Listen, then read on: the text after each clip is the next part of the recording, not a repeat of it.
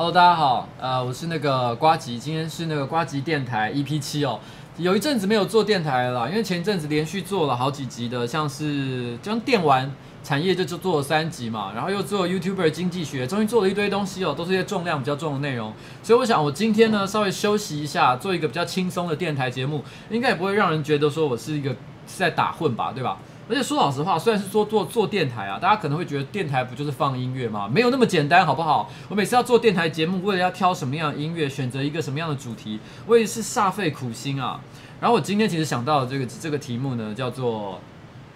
啊，现在的我又累又快乐，也许是因为脑内飞，也许是因为你。哦，这句话这一串好长好长哦，它是因为我最近的心情刚好就是这样。不知道为什么，我觉得我最近这一个礼拜，我都觉得自己好像陷在一种好像在谈恋爱的感觉。我到底为什么会这样呢？其实我等一下会慢慢的一点一点的讲给你听，然后呢，一首歌一首歌的放出来，让你们知道到底我最近到底在想什么。为什么我觉得自己好像在谈恋爱一样？不过在讲到正题以前，因为通常在节目正式开始以前，人还没有到齐嘛，我还是会先聊一些无聊的话题啦。我最近有看到一个新闻，我觉得还蛮有趣的，就是说那个牛津词典它新增了一个单字，叫做 “a 的 oil 哦，加油哦，加油这两个字，然后然后那个那个 “a 的 oil 哦，本来这是一个在中国、在在香港、在台湾华语圈才有人在讲的一个说法。然后呢，突然第一次被加入了这个牛津词典。牛津词典是这么说的：他说，如果呢一个任何一个新词汇要加入到这个字典里面，一定是因为它使用到了一定的时间，譬如说它可能使用了大概十年、二十年以上，然后呢已经确认不但使用时间够长，而且有够多范围的人在使用这个字，才能够加到这个词典里面。所以某种程度上来说，它可以说肯定了就是华语的这种使用英语的习惯，正式的影响到这个这个。呃，英文的词典，这一点还蛮有趣的，有点像以前我们讲 long time no see，然后 people mountain people sea 这样的一个感觉。然后，其实以前每次我只要看到 A O 有加油这两个字，我也的确都会，当我想到要翻译的时候，我还真的都不知道怎么讲才是一个标准的说法。那现在因为有牛津词典的一个加持，所以以后我们对外国人就真的可以讲 aid oil 了，A D D O I L，这一点我觉得倒是还蛮有趣的。然后，呃。然后呃，有一个我也想聊的一个话题，就是上个礼拜 Blizzard，然后他们有一个活动 BlizzCon，然后后来呢，他推出了一个游戏的影片，就是在讲《暗黑破坏神》的手机游戏版 Immortal 哦，然后呢，获得大量的负评。其实这件事情我觉得真的也是蛮有趣的啦。说老实话，我觉得《暗黑破坏神》有有观众问我这个问题，说对这个游戏的看法。觉得为什么这么多的负评？这些负评是合理的吗？我的想法是这样啊，我觉得，我觉得如果如果 Blizzard 要推一个《暗黑破坏神》的手游，或者是《星海》的手游，然后《魔兽争霸三》的手游，通通都是 OK 的。我觉得任何游戏要推手机游戏版本都是非常的好。为什么这个游戏会特别的惹人厌？其实我觉得有些人会说，那是因为他跟网易跟中国合作才造成这样的一个下场。但我觉得其实这不是重点，因为网易严格的讲起来，其实在这几年他开发的很多手机游戏，其实像是荒野、荒野什么、荒野求生吗？就是手机上的吃吃鸡游戏哦，还有很多其他的一些手机游戏，其实表现都非常的好，也很受观众的欢迎、玩家的欢迎。所以我觉得网易的开发实力其实并不差。我觉得真正的原因是。因为 BlizzCon 他们事先其实有释出一些消息，敬请大家期待，在这一次的 BlizzCon 就是他们的这个活动上，他们将会宣布一个重大的一个消息，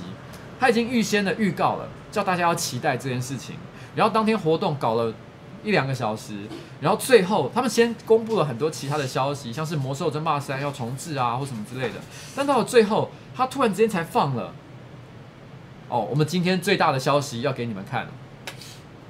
结果居然是《暗黑破坏神》的手机游戏。对于一个常年以来就是喜欢这个这个 Blizzard、喜欢这个《暗黑破坏神》的玩家来讲，真的是情何以堪。因为他们期待的是一个沉浸感更高、更精致的一款游戏。结果我裤子都脱了，你拿这个给我看，当然是觉得非常的生气。如果今天他只是很轻松的跟你讲说，哎，你知道吗？我们最近正好要发一款手机游戏《暗黑破坏神》的。我觉得这件事情就没没事，搞不好很多人还是会很期待。而且说真的，尽管负评这么多，我敢打包票，这游戏上市的时候，除非它真的做的烂爆，不然的话，它一定也是超级卖座。那些现在今天投负评的，到时候一定都会下载的，好不好？你绝对都会忍不住下载来玩的。不要在那边假装你不会，你一定会的，好吗？所以这个决定其实本身没有什么错，只是在于说他给观众的期待太高，最后看到了一个让他没有办法接受的东西而已。就好像你去下载 A 片，A 片上面写史上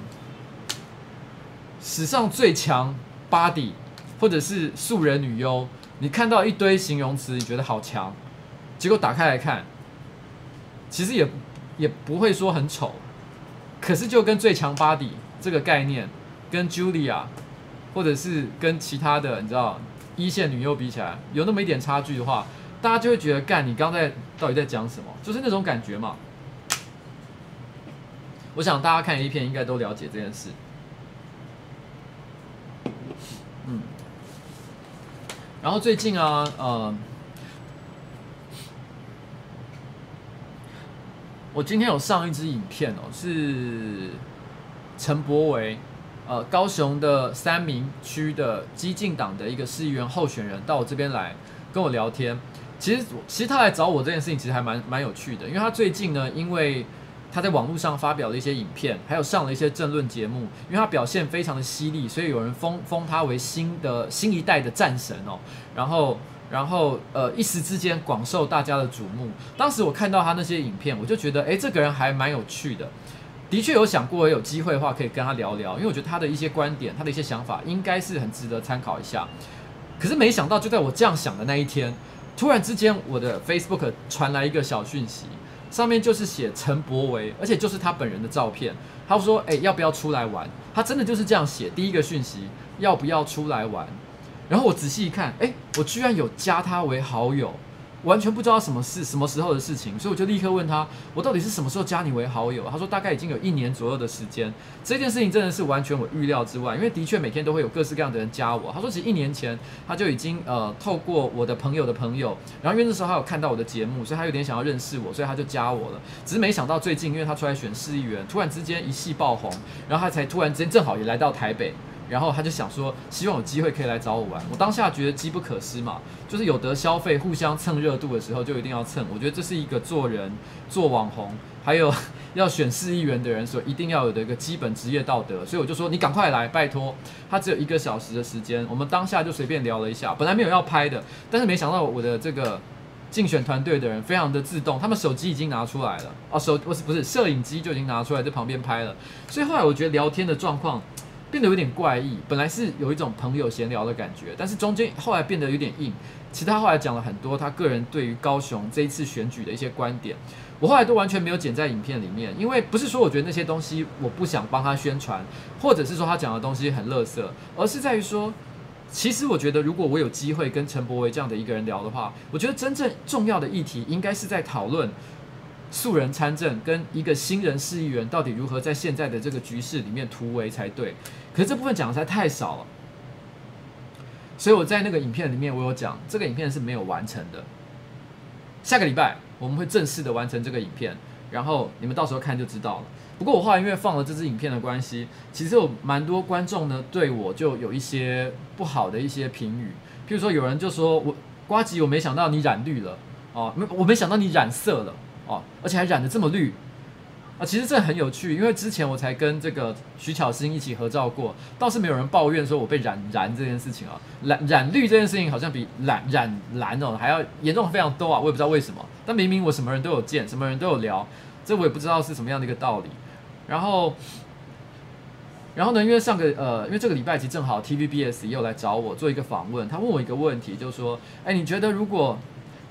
你觉得如果这个，对不起，我刚刚发那个今天那个有点累，所以那个发音有点不太标准。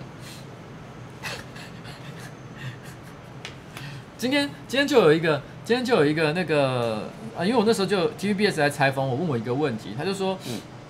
那个小野哦，柯文哲哦的的团队里面的小野，他公开表态要支持陈其迈。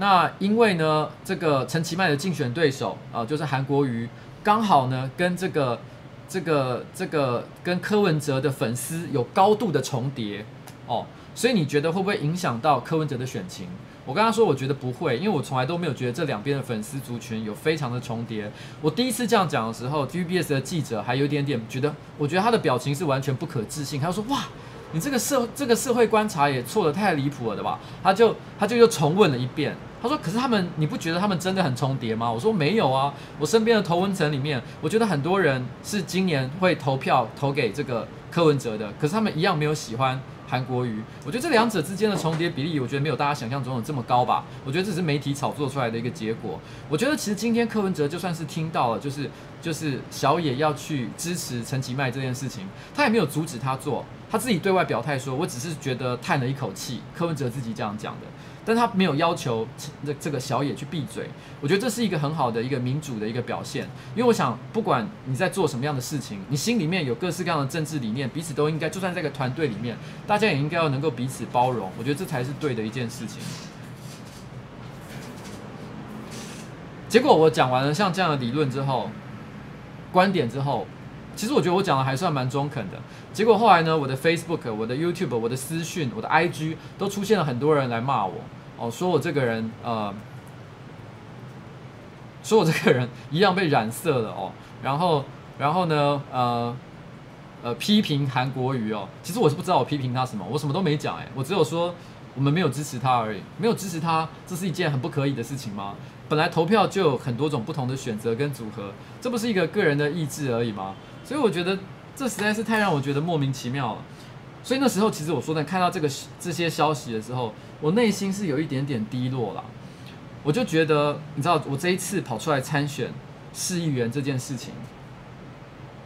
我觉得就有点像是一部很老的那个那个呃日本电影，叫做《水手服与机关枪》。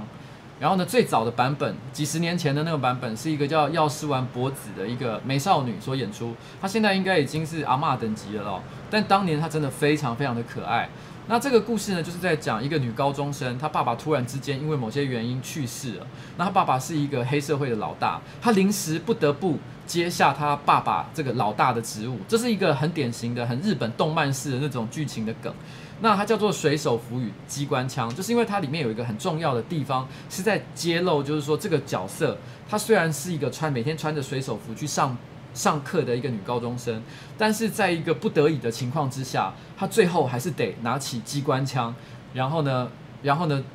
用暴力，然后呢去行使她内心所认为的一个正义。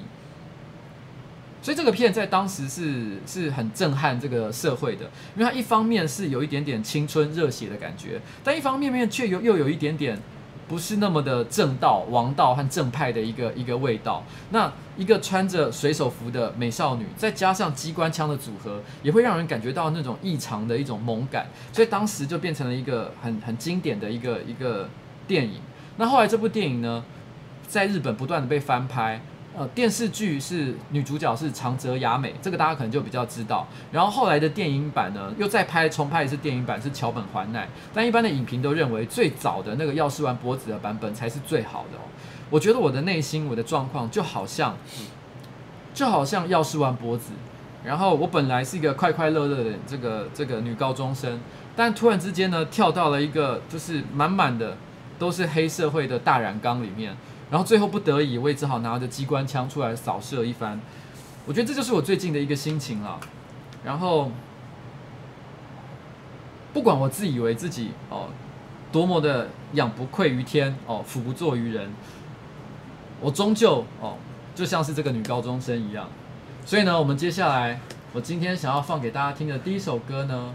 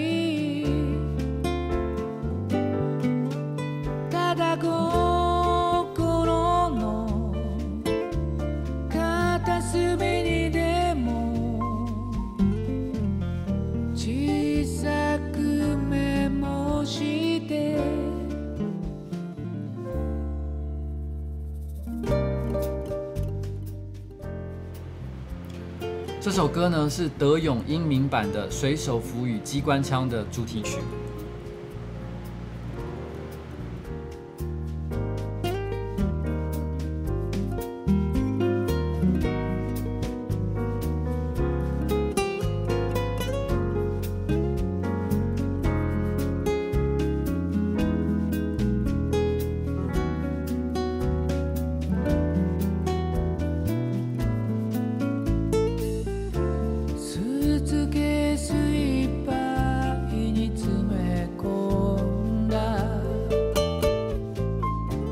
好，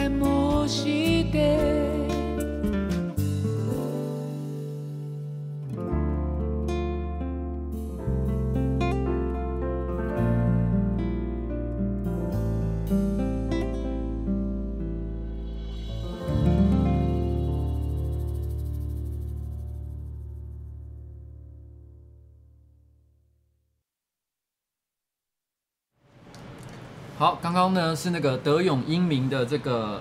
呃水手服与机关枪的电影主题曲哦，虽然是翻唱的版本啦，但是德永英明的歌声我一直都觉得非常的特别。刚有人说听了他的歌，他的歌声虽然很棒，但听了就会觉得非常的忧郁，有点难过的感觉。的确是会这样子哦，没有错。但是其实跟我的，当我被人家在网络上哦被一些我觉得不是很合理的方式批评的时候，其实我时候内心的确会有一些低落的感觉。不过呢，其实在这个礼拜天呢，我办了一个活动，这个活动让我觉得非常的感动，让我甚至于觉得所有的这些网络上这些批评啊、不实的一些一些指控啊，都觉得一点都不重要。就是我在这个呃吴兴街一百五十六巷六十五弄是这里，你可以去 Google 一下这个这个地址，这个地址基本上是一个鸟不生蛋、狗不拉屎的地方，那里平常根本不会有任何路人经过。我在那里办了台湾史上第一次的市议员。哦，政见发表与辩论会，我邀请了另外两个这个年轻的第一次参选的这个新人，啊，一个是吴征，一个是徐巧芯，一个是代表时代力量，另外一个是代表这个这个这个那个呃国民党，我也有邀请民进党的，但是因为民进党的人都不愿意回应哦，不愿意参加，所以这个我就没办法。那总共呢，我们就是这三个人呢，我们当天下午晚上下午两点钟，我们就在那里哦展开我们的第一次的街头的政见发表会。然后呢，两个小时的时间里面，我们除了各自发表大概十到十五分钟的政见之外，我们也会互相质询，针对各种有争议性的主题，譬如说大巨蛋啊、核能啊，或者是冬奥证明啊，各式各样的主题提出我们的看法。很有趣的是，因为我们三个人因为可能党派立场的不同，其实在很多议题上，我们的立场都完全的不一样。可是我觉得这样的辩论呢是非常有趣的，因为可以让市民可以在这过程当中可以感觉得到说，诶，其实原来大家的这个这个到底谁的政见，或者是谁对某些议题的理念更接近他的立场，我可以把票投给他，而不只是因为单纯的我觉得某一个人在网络上比较有名，或者是我比较喜欢某一个人。我觉得某一个人长得比较帅，所以我把票投给他。所以我觉得这是一个非常有意义的活动。但这个活动让我觉得最感动的事情是两件事。其实第一个，我刚刚讲的是个鸟不生蛋、狗不拉屎的地方。本来我们也想要找一个比较热闹的场所，哦，是在比较信义区比较核心的一个区块，在一个公园的旁边。那因为你我我觉得有有些人可能不知道，其实，在一特定的时间范围内，其实是不可以申请，就是公园作为这个造势的场所，所以。这是这也是为什么柯文哲之前会被罚款的原因，因为他使用了这个公园去造势嘛。那当时柯文哲就讲了一句话说啊，他去他罚交了罚款之后，他就说，也许这是因为法规呃规范的并不是很合理啦，也许以后有机会可以改。那我们先不管这个柯文哲以前怎么讲什么依法行政的到底是什么样的一个概念，我们不管这件事情哦，管他去死。然后呢，我们就忘了他曾经讲过依法行政这件事情。那所以，我们当时在申请的时候，我们其实也没有要申请公园，我们申请的是公园旁边的路权，就是使用旁它旁边的道路。我们那时候心里面打的一个小算盘是，如果我们到时候呢人来的太多，然后导致人人外溢到这个公园旁边的话，那因为我们不是我们故意的，那只是呃来参与的观众，他们自己人越来越多，最后都站到公园上了，不算是在公园上面造势，所以我们小小的有点想想要吃这个这个法规的一个豆腐。但是我们申请的时候，果然就没过关，因为他们觉得说，哎，你这个办在公园旁边不太行啊，他阻止我们，所以我们台北市新工处阻止我们在那个地方办活动。那我们觉得也没关系啊，反正一切就依法行政嘛，我们也无所谓。可是没想到，我们后来才发现，在我们活动的前一天，呃，我们同一区的市议员候选人，这个应该是徐世勋吧，哦，然后这个民国党的徐世勋，他也在。哦，我们这个选区的一个公园里面办了活动，然后呢，新工处答应了，台北市新工处答应了。那我不知道你们知不知道这件事情？徐世勋刚好也是这个选区里面柯文哲公开支持过的一个候选人。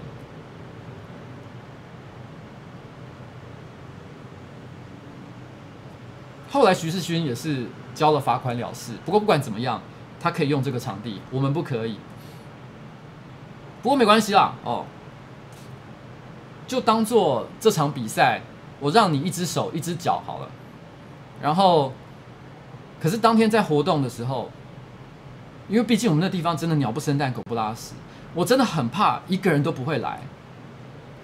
可是没想到到了两点，很多年轻人陆续开始聚集在那个路口，最后来了两百多人，没有任何你在那种政治造势场合常会看到的欧巴桑跟欧吉桑。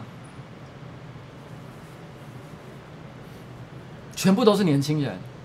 连警察旁边来那边看看场的警察都吓了一跳，说他没想到这个地方可以来得了这么多人。他们都是为了一件事情来，就是希望参与这个活动，希望了解我们这三个不同的候选人的证件。后来有一个呃来看的观众，他应该也是因为我而来的。他看完了之后，他把我拉到一边去，而且他还要求说不要录影。我觉得他可能是不希望他他讲的话会让我觉得难堪，他就说，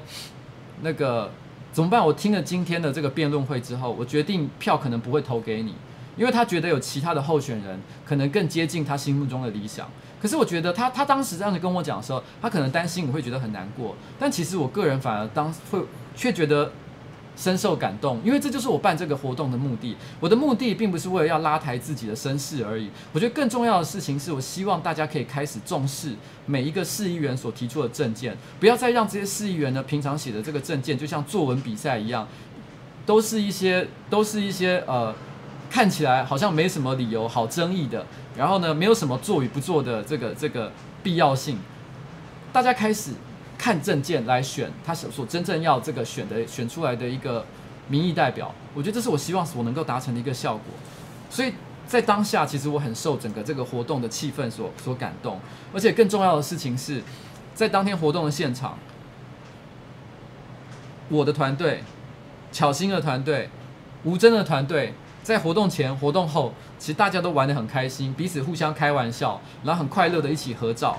我们完全都没有那种我们彼此要互相厮杀、竞争到头破血流的感觉。尽管我们在辩论的过程当中，大家对于国家、大家对于社会很多重大议题的意见非常的南辕北辙，可是只要我们结束这一切的政治活动之后，大家仍然可以是朋友。我觉得这件事情对我来说非常的重要，我也希望这是我能够带给社会的这一个改变。所以当时，我觉得办完这个活动之后，我突然之间就觉得这个选举这一次整个整个整个选举的过程，不管有多辛苦，但是我可能已经带来了一点点很微小的一些变化，这是我觉得非常欣慰的一件事情。所以对我来说，现在呢，搞这一切的事情，最后只剩下大概两个多礼拜的时间，我就像是跳下了一个深不可测的、非常污浊的游泳池里面。可是我已经看到前面有一个绿洲在那里，所以我接下来要放一首歌，就叫做《Jump》。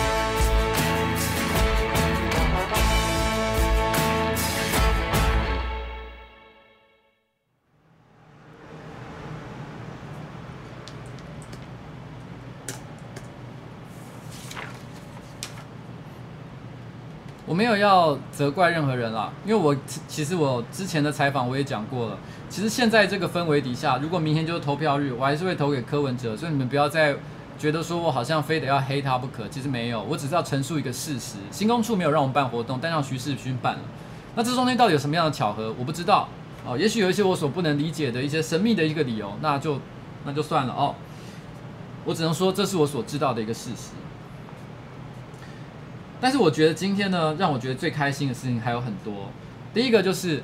呃，我在好几次之前的直播曾经有讲过，我在最近这一个月内呢，拍了一个我觉得我过去三年来最爽的一个影片。那个影片呢还没有上，但是就我所知应该快了，就在这一个月之内。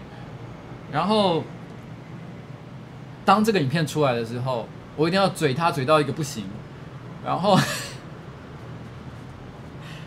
然后上班不要看呢，其实，在上一季的表现其实不是太好，观看数字呢，坦白说，跟我们的这个之前的表现是比较差的。但是在最近这一个月，我开始感觉到，你知道，火苗又又烧了起来。曾经有一段时间，我们一个月的这个最的那个粉丝成长，就是订阅成长，只剩下一个月一万左右。但是但是呢，在最近一个礼拜之内，突然之间又拉到了两万，而且还在持续的提升当中。然后呢，观看数字像今天的考考睡表现也非常的好。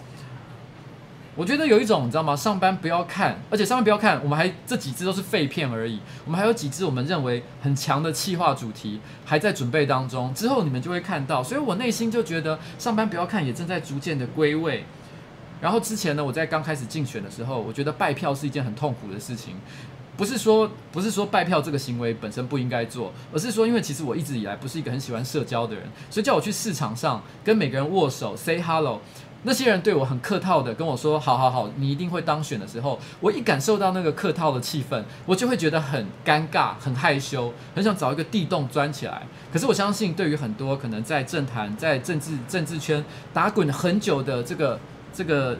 老人来讲，可能他们一点都不会觉得这是个什么太大的问题。可是对我这种脸皮很薄的人来讲，我当下就是真的无地自容。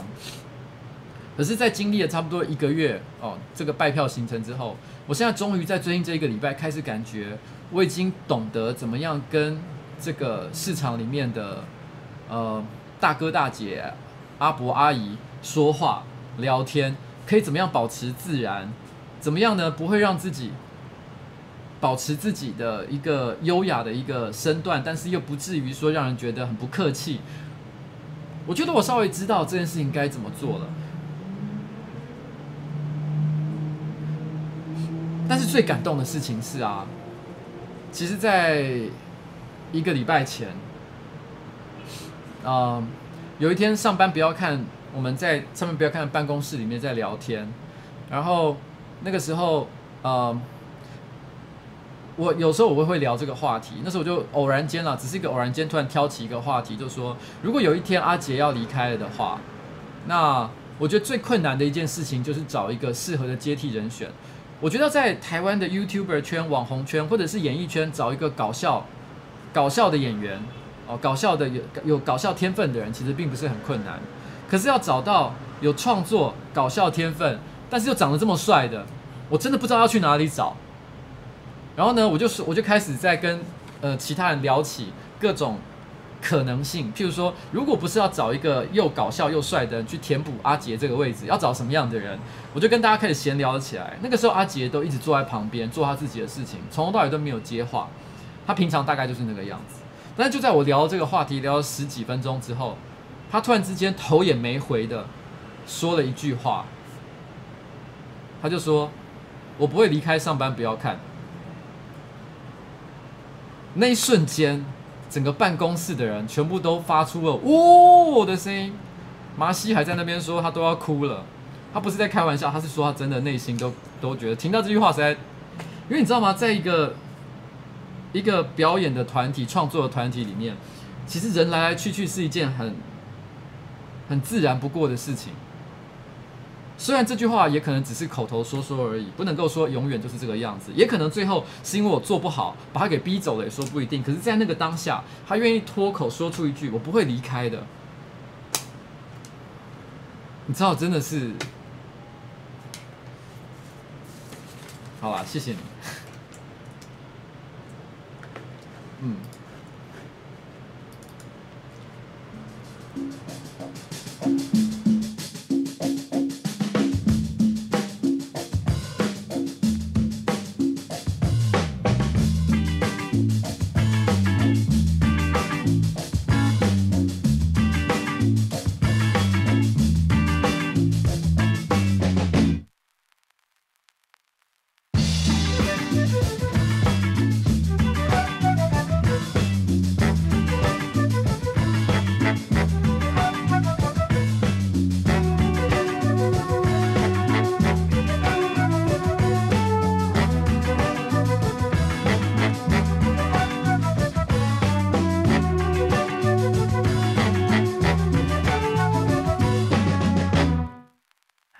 find in the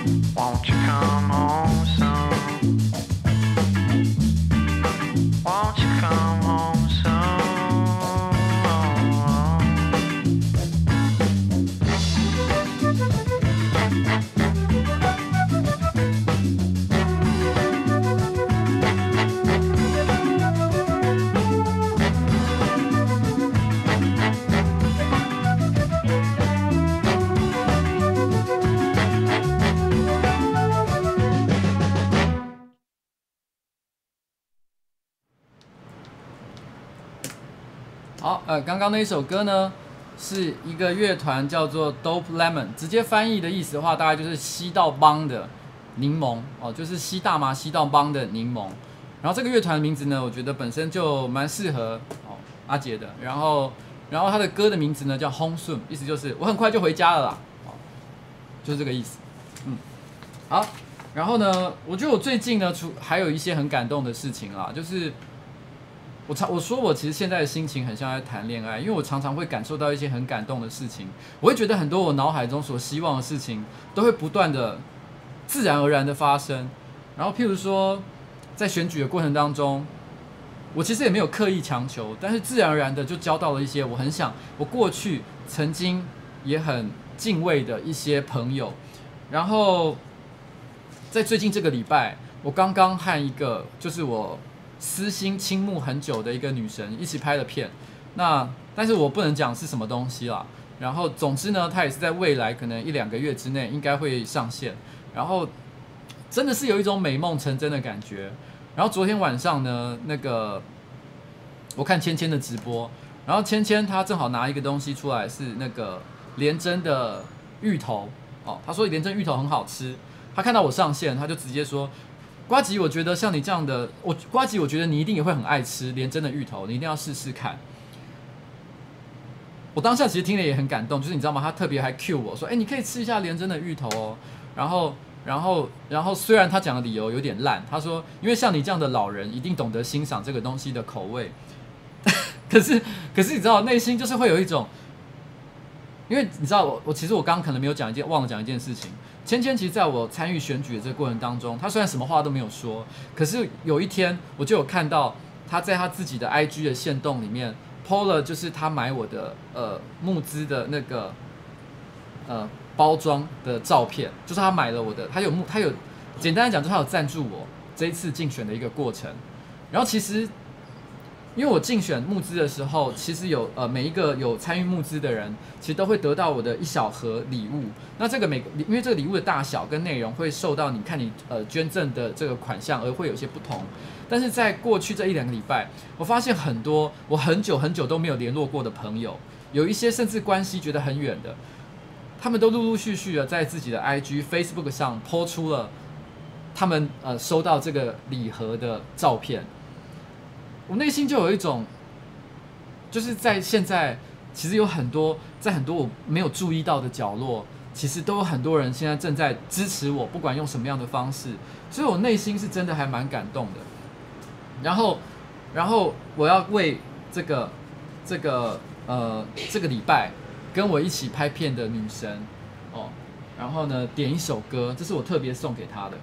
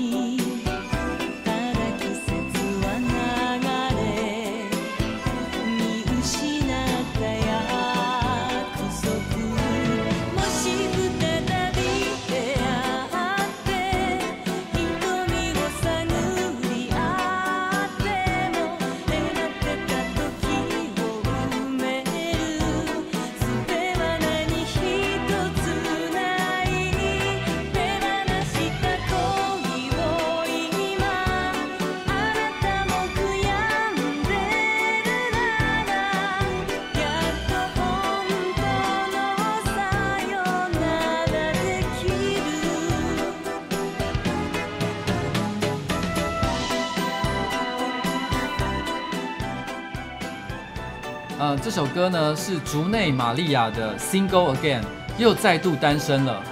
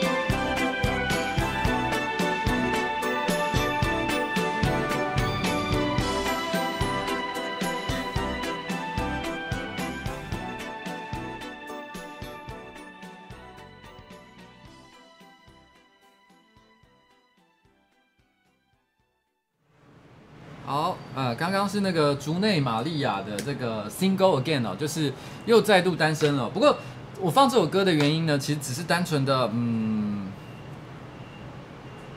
因为我觉得他也会喜欢这首歌，就这样。那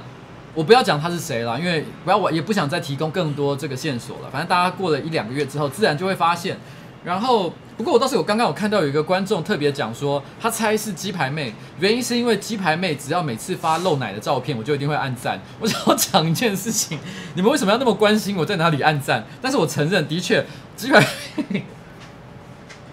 鸡排妹的照片我大概四分之三都有按赞了，因为都都很美好嘛。那人都喜欢美好的东西，好不好？我会按赞的照片非常多，不是只有鸡排妹好吗？哦，这个猜测。这个我不能接受啊！哦，好不好？好啦，然后我觉得啦，就是就是最近的真的心情是真的是蛮好的，但是呢，我觉得除了心情好之外，然后我今天呢，其实也有一个小小的，就是在这个电台节目也想要做一个小小的一个插曲，就是我今天有邀请一个一个来宾来到现场。然后呢，我希望呢，他可以为我们演奏一首歌。那呃，你们可能一开始并不会发，并不会认识他是谁，但是我们之后再来介绍一下。来，我们请邀请。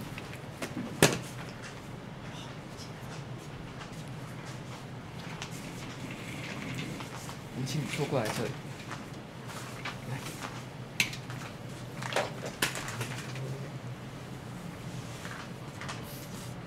好请问你今天要帮我们带来的歌名叫做什么？呃，叫做不说，不说是我的一首创作，一首创作曲，是不是？好，麻烦。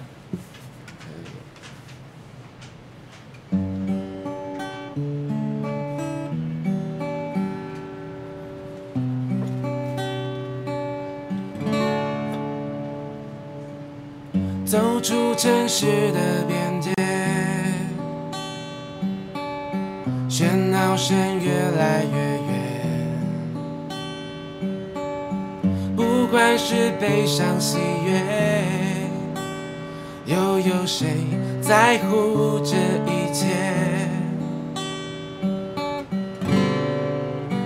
一路上风轻轻地吹，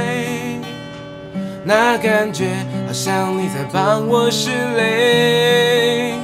如果我一直还没出现，不要担心，我可能因为些什么而耽搁了时间。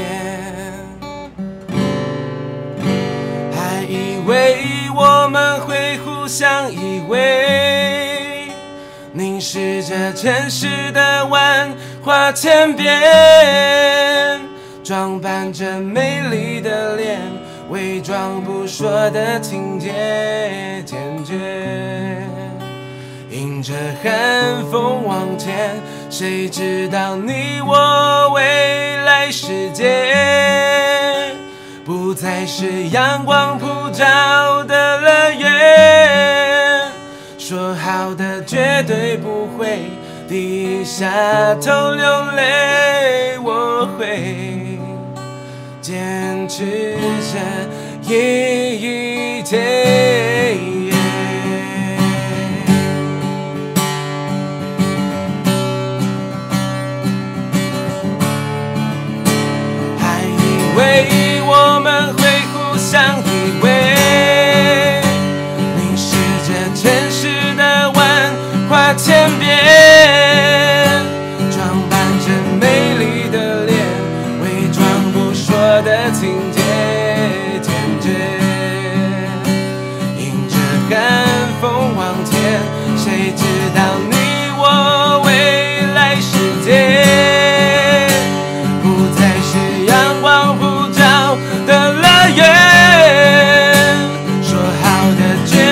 不会低下头流泪。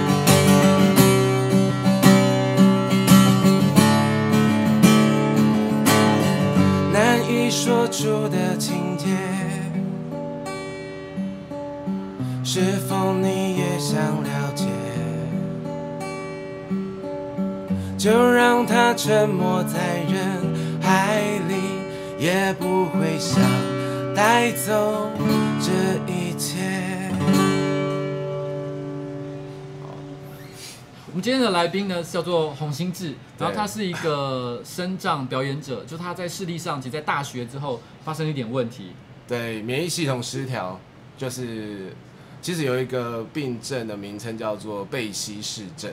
贝希氏症，对对，嗯，那它算是一种罕见疾病，也算是一种免疫系统方面的那个疾病，这样子。那那时候就是影响到我的眼睛虹彩发炎，嗯，对，然后一直到。呃，大学快毕业的时候，那时候就青光眼末期，嗯、然后也有白内障。那经过手术没有呃顺利，所以我现在是呃我的右眼是还有一点光觉，那左眼是完全看不见这样。嗯，那你那时候有感觉到很沮丧或是很挫折吗？呃，其实我是慢慢的看不见，所以我在适应上是慢慢的循序渐进。那我真的真的感觉到就是挫折的时候，是我第一次接受手术，然后我原本以为我第二天睁开眼睛是可以看得到光，然后有影像，嗯，但是却全部都是黑暗的这样子，对。那因为其实我这个病是没有办法可以接受手术，嗯，因为。手术的话，它会发炎的很严重，那会积水，就会影响到我的眼睛的视网膜，嗯，会剥离这样子，嗯，对。那那时候第一次手术完之后，就是严重的剥离，嗯。所以那时候你有感觉到，就是说，因为你要失明的关系，所以你你有感觉到，譬如说，哇，完蛋了，我的世界，我再也看不见任何东西，也不能打电动或者是看电视。对，我那时候最兴趣的是。呃，看电影，我会用，就是用电脑看电影，那也会用电脑创作。嗯，那那时候就是完全看不见，就真的是很不知道该怎么办，然后也会觉得这是一场梦。对，所以你在其实呃视力发生问题以前，就开始有在做一些音乐创作的事情。对，嗯，在大学的时候，我有在玩乐团，那时候那时候。我们乐团是在玩，是玩创作的。嗯，对对对。那时候本来就想说音乐是你未来的工作吗？没有，因为其实，呃，我会想说它是可能是副业这样子。嗯，那其实我真正，呃，我大学是念设计的。嗯，对，就是摄影啊，还有做一些。你本来想象中你要做的工作是什么？呃，做一些呃设计方面的工作。你是指向平面设计还是说？对，都有，因为我念的是。这个系叫公关事务设计系，嗯，就是它有包括很多很多元的，啊，嗯，就是有包括呃活动设计啊、平面设计这样子，对。所以后来你发现，因为可能视力受损，可能这个工作就完全不能做了，对。所以你才开始觉得，那我要培养其他的专长，像音乐。对，因为呃，我其实音乐在我生命中算是第二啊。嗯，那第一是设计这样子，对，可是现在刚好刚好我看不见，不是说 也不能说刚好，就是 就是，嗯呃，就是有一个兴趣，然后有在培养，然后就让他就是慢慢的起来这样，对。嗯，那你觉得在这过程当中，因为你说你之前有跟我聊到，你现在差不多三十三岁嘛，所以在你丧失视力差不多有十年左右的时间，所以你花了多少时间才开始让音乐可以真的变成你的工作？呃。其实我真的有在出来工作，是因为我爸爸的关系。那因为他中风，所以我需要一些呃经济上的来源，嗯、所以我那时候才呃在二零一二年的时候才有真的走出来，然后就是出来街头表演这样子。真的之前你是忧郁吗？还是怎么样？那时候都是靠爸，哦靠爸，但二零一二年之后再也不能靠爸。对对，没办法，因为爸倒下，所以必须走出来，然后工作这样。然后在街头表演音乐。对，因为以前也是有街表演，但是都是爸爸载我去。对，那之后爸爸没有办法，所以必须我自己 出门。对，嗯，那那时候也有学一些定向的。那个课程就是拿着手杖如何学习走在路上，然后就变听声辨位这样子，对，哇，所以后来你那时候刚开始的时候，你大概可能一个月可以呃表演在街头表演音乐可以收多少钱呢？最多的一次有超过一万呢。你说一个月吗？还是没有没有没有？不是一天，一天，对，一天哦，一万块钱，就是但那是特别好的小时，对，就是可能是假日，然后天气也不错的状况下。但一般平均来讲，可能一个月，一个月可能，呃，因为我目前比较接近的一次是我在云林。因为我我有云林、新北还有台北、台中的证照，嗯，就是街头艺人证照。嗯、那我有时候会在云林。那我之前今年三呃二三四月的时候都在云林比较多。嗯，那时候即使，在云林的状况是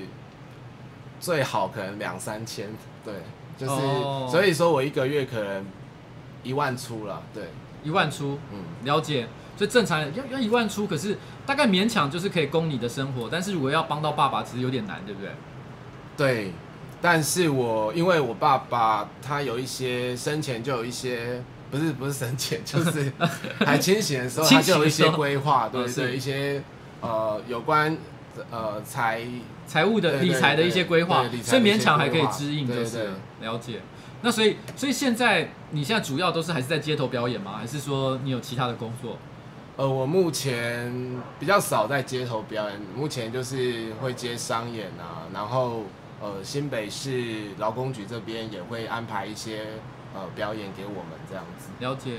其实呃，心智是这样。刚刚我看到有观众在问，就是说，哎，如果我想要找刚刚那首歌，要去哪里找？其实很有趣，因为他刚刚来的时候，我也问了同样的问题。他说，他这首歌的名字叫《不说》，可是如果你上 YouTube 搜寻的话，你搜寻《不说》，其实找不到这首歌，你只能够去找洪新智这个人的名字，就是“新”是新创的“新”，呃，新年的“新”，对，智慧的“智”，对，智慧的“智”。然后他有一个好像是什么洪新智表演什么什么之类的。呃，我。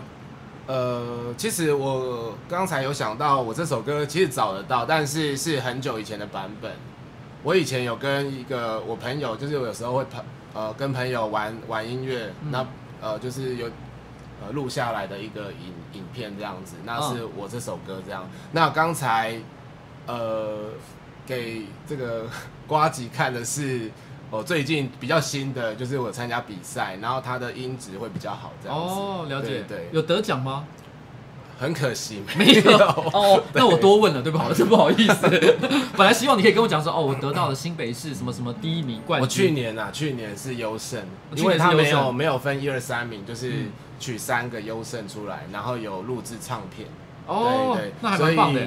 呃，我去年呃有优胜，然后也有录制唱片这样子。是你说是新北市办的比赛？对，新北市新北市劳工局。哦，了解。好了，其实今天呢，我们为什么会特特别邀请洪兴志来，是因为其实这几天正好那个新北市那边，其实他们的劳工局，他希望我可以介绍一下，就是关于他们可能正在扶助的一些身障艺人，他们可能在街头或者是这些商业案件的一些演出，他们本来是想要做一个业配，就问我说，哎，如果我想要安排一个人上这个节目的话，需要花多少钱？我跟他说，其实这个题目来讲的话，我个人是觉得应该不需要花任何钱啦，因为我很乐意邀请任何一个有表演才华的人直接上来我们这边表演，因为我相信我们。的观众也很喜欢像这样的演出，而且我刚刚因为你可能没有看到，但是我刚刚有看到我们的观众留言，其实都觉得你的表演非常的棒。我不是在骗你，你可以等下问一下其他人，他们都说其实演出，甚至有一些人说看听听到都觉得想要哭了。其实这首歌是真的是想让人家哭的一首歌。你有你有这个阴谋就是了。稍微有了，但是其实他这首歌主要也是在讲我的故事，对，因为就是也有关于我爸爸，嗯，然后我是。呃，会固定去看我爸，嗯、所以，呃，我会坐，我会自己叫计程车，然后再去看我爸。回来之后，其实我我去看他的时候，每次心情都不一样，因为他，呃，我每次看到他，有时候他会哭，有时候会笑，嗯，所以我会因因着他的心情起伏，嗯、所以，呃，回去的这个路程上就会有一些心情，所以就写下这首歌叫《不说》，嗯，对。所以，如果你们以后啊，其实想要这个听呃新智的歌，其实你可以去订阅他的呃粉专或者是频道。呃，我的粉丝专业叫 Nuji 忙生意，就是 N U J I 盲人的盲，声音的声，艺术的艺，盲生意，OK，New 剧盲生意。对。然后同时呢，如果你们有任何人或者任何的机关单位，你们想要找这个声障表演者或者是红心志来表演的话，也可以去找这个新北市劳工局，对，然后去跟他们接洽，看有没有合适的人选。除了音乐之外，也有一些像是呃气球啊艺术，对，或者是呃一些其他类型的一些技艺的表演。那我希望大家都可以多多利用这些管道。嗯，帮助啊，身障的表演者，谢谢。好，那今天谢谢你谢谢到这边，谢谢瓜吉，谢谢，谢谢，谢谢，谢谢。哎，麻烦，好，引导他一下。Hello，OK，谢谢，谢谢，小心，小心。先拿这个好了。嗯。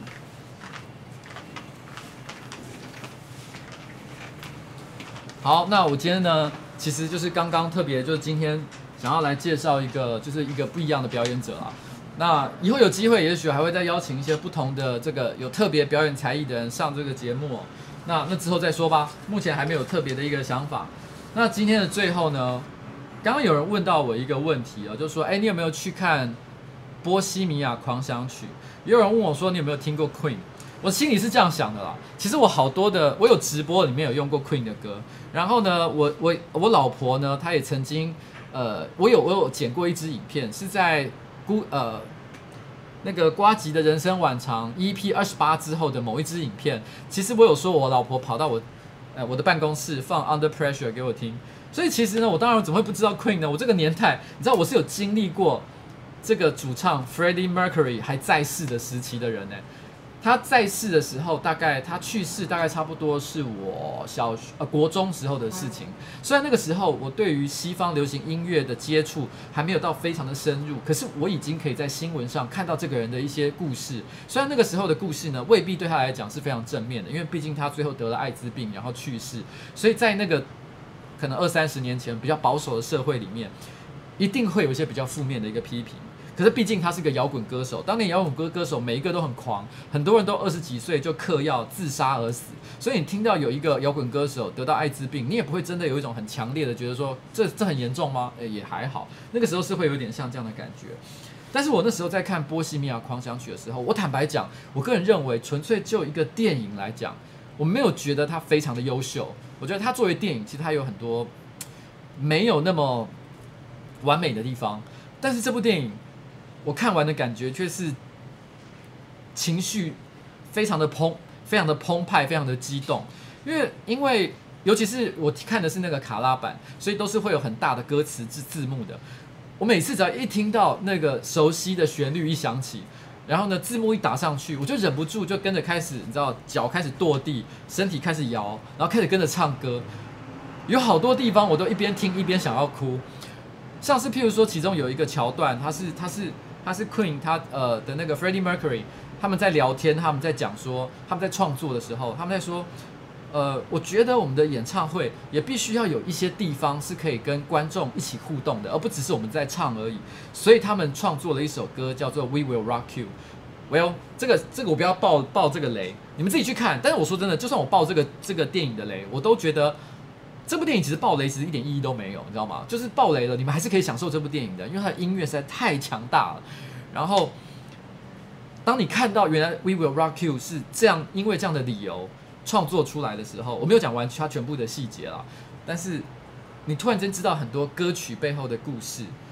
你内心其实是是是是很感动的。更重要的事情是，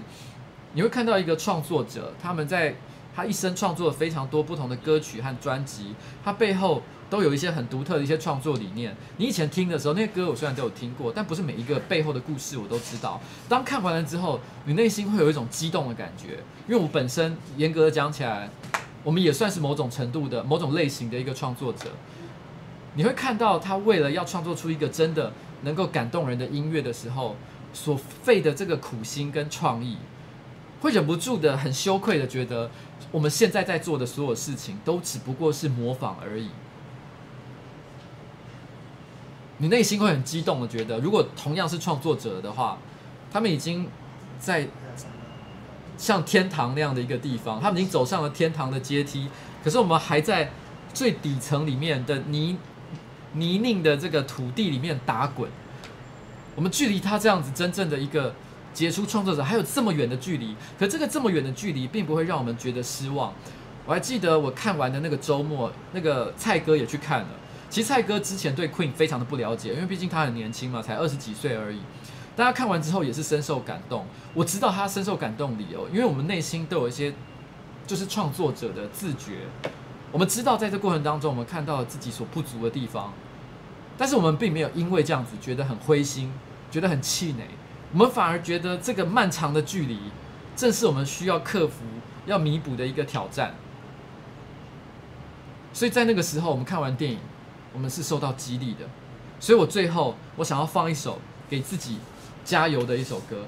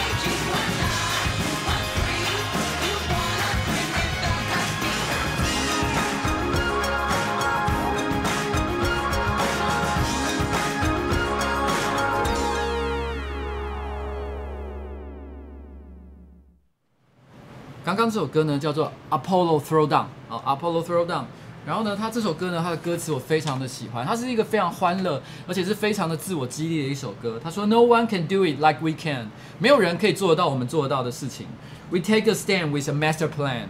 我们呢站出来哦，做我们想做的事情，但是我们是非常的有计划的在做这件事哦。我们受我们有受到良好的教育，我们有非常高的非常好的一个情操，然后呢，我们保持很好的身材，然后呢。反正呢，不管我们也很努力的工作，所以我说，我们走在路上的时候呢，就像一只黑豹一样。然后呢，你看到的哦，你永远都看不够。你看到的我们，你永远都看不够。她就是一群女孩子，然后非常骄傲的在说，我们其实，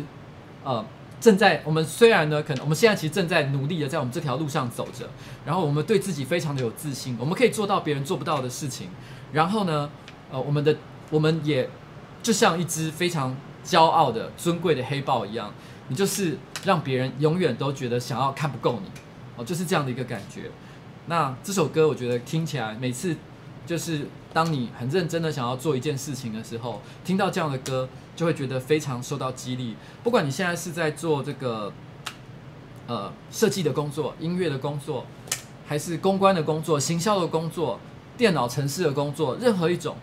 只要你真的能够享受这件事情，而且觉得自己可以做得更好，比别人都还要更好，你都可以用这样的一首歌来激励你自己。